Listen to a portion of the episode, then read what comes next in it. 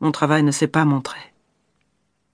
Je crois que la plupart du temps, il consiste à me vaincre, à vaincre ma fatigue et mon impuissance.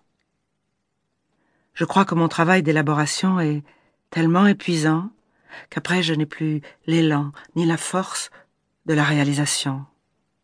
C'est un travail au-dessus de mes forces, dirais-je.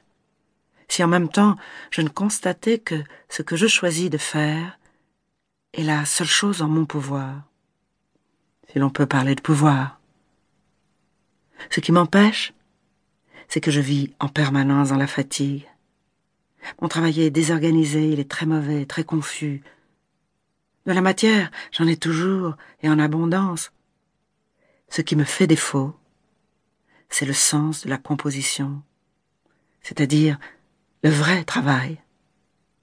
Mon penchant serait de penser seulement et de ne pas travailler du tout. Mais ce n'est pas possible. Le travail de composition est le pire. Je dépense beaucoup de mes forces à la recherche d'une façon de vivre sévère et austère, en cherchant à m'affranchir de petits plaisirs. Ce n'est qu'ainsi qu'on trouve la tonalité de l'existence que j'aimerais mener. Mais c'est épuisant aussi. J'aimerais avoir un appareil mathématique qui pourrait indiquer avec une exactitude absolue le moment où j'ai avancé d'un millimètre ou reculé d'autant. J'ai l'impression de travailler au-dessus du vide, et pour ne pas tomber, je m'accroche à une pensée et pour ne pas tomber de cette pensée, je m'accroche à une autre. Voilà ma vie mentale. Berne, 22 octobre 1947. Ma petite chérie, mon livre est pour ainsi dire terminé. Dieu sait qu'il ne vaut rien, chérie. Je crois que dans un délai de deux mois, je pourrais le tenir pour achevé. Il se trouve que je vais y mettre un terme parce que, désormais, il m'est repoussant. C'est le travail qui m'a fait le plus souffrir. Cela fait maintenant trois ans que j'y tourne et retourne, que je l'abandonne et y reviens. Et il n'y a que trois mois que je sais enfin ce que je voulais y dire. Ce livre a été mille fois recopié, détruit, repris, que sais-je.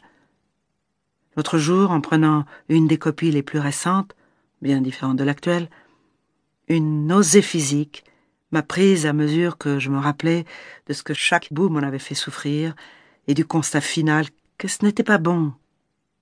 J'ai dû ne plus y penser pendant des jours parce qu'en moi demeurait ce curieux dégoût de ma souffrance. Enfin, chérie, ce livre n'est pas bon. Pas de progression. Je ne suis arrivée à rien. J'ai toujours les pieds en l'air, je suis toujours vague et rêveuse délocalisant, pour ainsi dire, le sens de ma vie. Que Dieu me pardonne.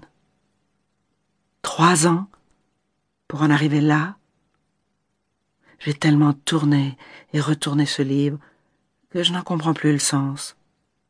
J'ai envie de crier après tant d'impuissance. Pendant toute cette période de trois ans, il a joué un grand rôle dans mon inadaptation.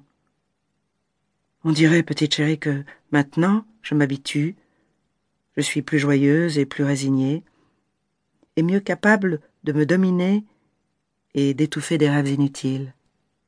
Mais je puis dire que de cette période m'est demeurée une réelle aversion pour la souffrance, la même que d'une blessure qui ne se referme pas.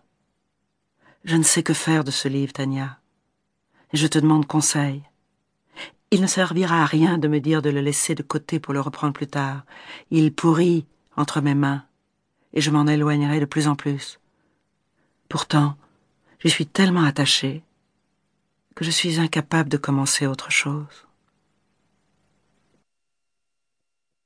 Berne, 26 janvier 1949. Mes chéris, je reçois peu de lettres de vous. Il est vrai que je vous ai peu écrit. Je traverse une nouvelle vague d'apathie. Rien donc de nouveau. J'en viens à penser que même retour au Brésil n'y fera rien. J'en rêve. En août,